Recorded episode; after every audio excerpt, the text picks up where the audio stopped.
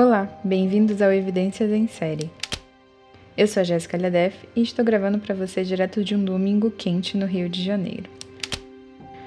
Queria aproveitar e agradecer todo o apoio que vocês têm dado para a nova temporada. Já temos dois episódios no ar. Se quiser acompanhar mais de perto o Evidências e me dizer o que você quer ver por aqui, segue a gente no Instagram. Por lá nós somos Evidências em Série. Esse podcast descreve cenas fortes relacionadas à morte. Se esse conteúdo for um gatilho para você, sinta-se à vontade para parar agora.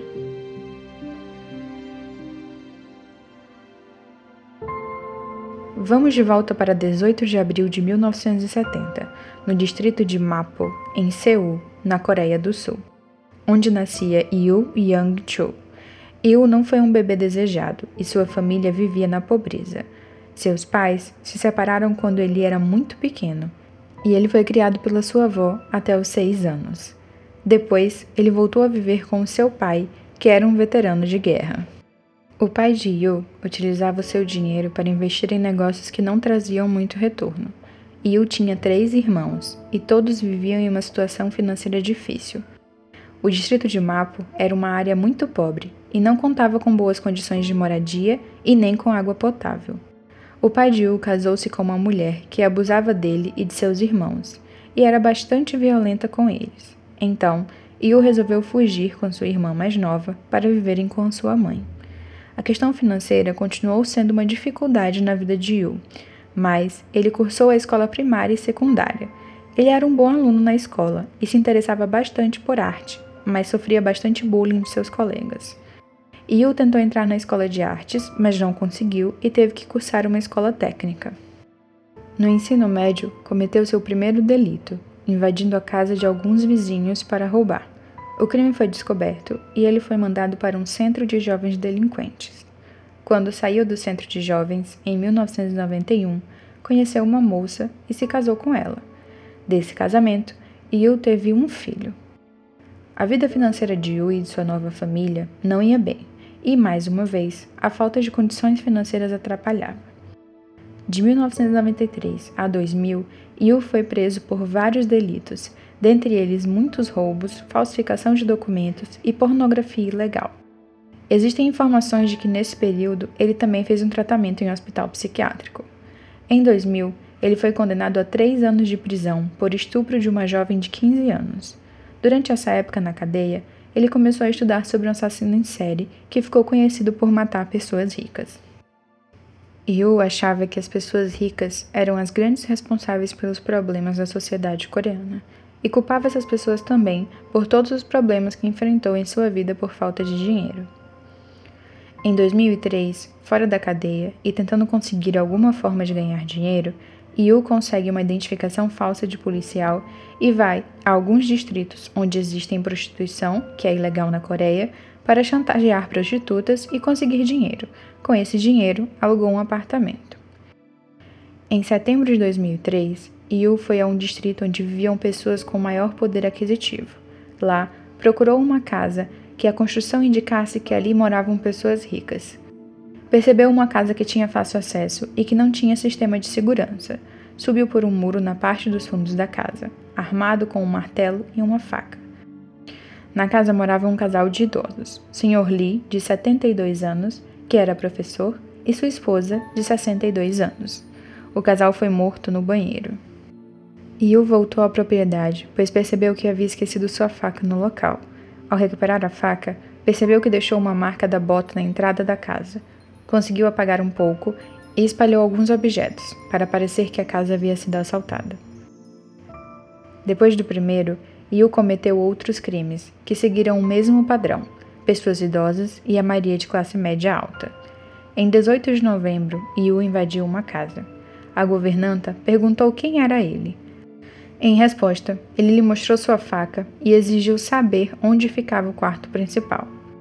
Ao chegar lá, ele encontrou o proprietário deitado na cama e o imediatamente o matou. A governanta tentou proteger um bebê de quem estava cuidando. Ele pegou a criança, colocou no sofá e cobriu-a com um cobertor, e depois matou a governanta. Depois de acidentalmente se cortar enquanto tentava abrir um cofre, Yu incendiou a casa para destruir qualquer possível evidência de DNA. Em dezembro de 2003, Yu conheceu sua nova namorada e ficou bastante apaixonado por ela, tanto que a pediu em casamento. Porém, sua proposta não foi aceita, pois a namorada descobriu o passado criminoso de Yu. Esse foi um golpe para Yu, e ele se sentiu bastante rejeitado. Yu começou então a procurar por novas vítimas, mulheres que tinham as mesmas profissões de sua ex-esposa, massagista, e de sua ex-namorada, que trabalhava com serviços sexuais. Em janeiro de 2004, Yu foi preso por cometer um roubo em uma sauna. Porém, seus antecedentes criminais não foram verificados e ele ficou em liberdade e ganhou mais confiança. Em 16 de março de 2004, Yu matou uma mulher que era prostituta, estrangulando-a. Após o ato, mutilou seu corpo e deixou numa trilha. Yu chamava prostitutas e massagistas para sua casa e as matava. Estima-se que nessa época ele tenha assassinado 10 profissionais do sexo e duas massagistas. Os crimes de Yu eram muito violentos. Em muitos deles, ele usou a faca e o martelo do primeiro crime, e era comum que ele mutilasse as vítimas e depois enterrasse em uma área montanhosa próxima à universidade. Os chefes das casas de prostituição achavam estranho que suas funcionárias sempre desapareciam depois que saíam com Yu, e em 15 de julho de 2004 armaram, junto com a polícia, para conseguir prender Yu. Ao ser preso, Yu deu uma declaração para a televisão dizendo que as mulheres não deviam ser prostitutas e os ricos deviam saber o que tinham feito se referindo à vida difícil que ele havia levado. Quando foi preso, Yu confessou ter matado 26 pessoas desde 2003. Também disse ter comido o fígado de algumas vítimas, mas sobre esse fato não se tem evidências.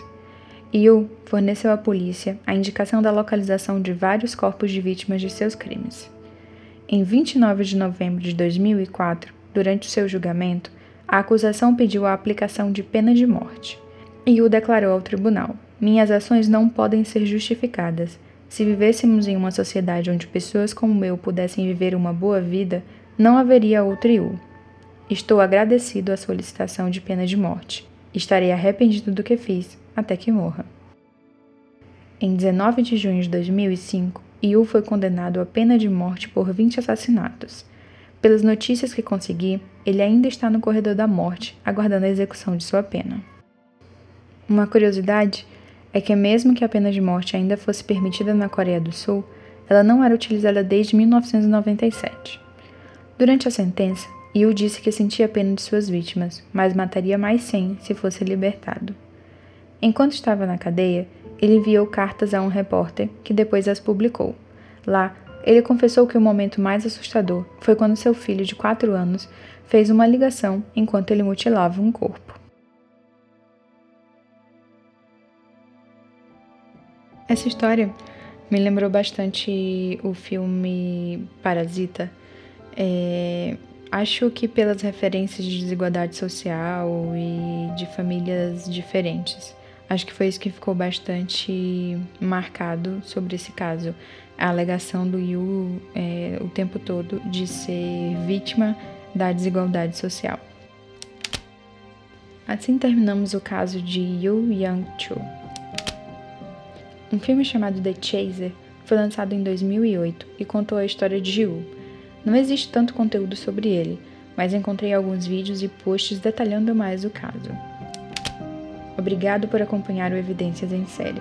Se você gostou, compartilhe com seus amigos que também curtem casos e investigações. Abraços e até o próximo episódio.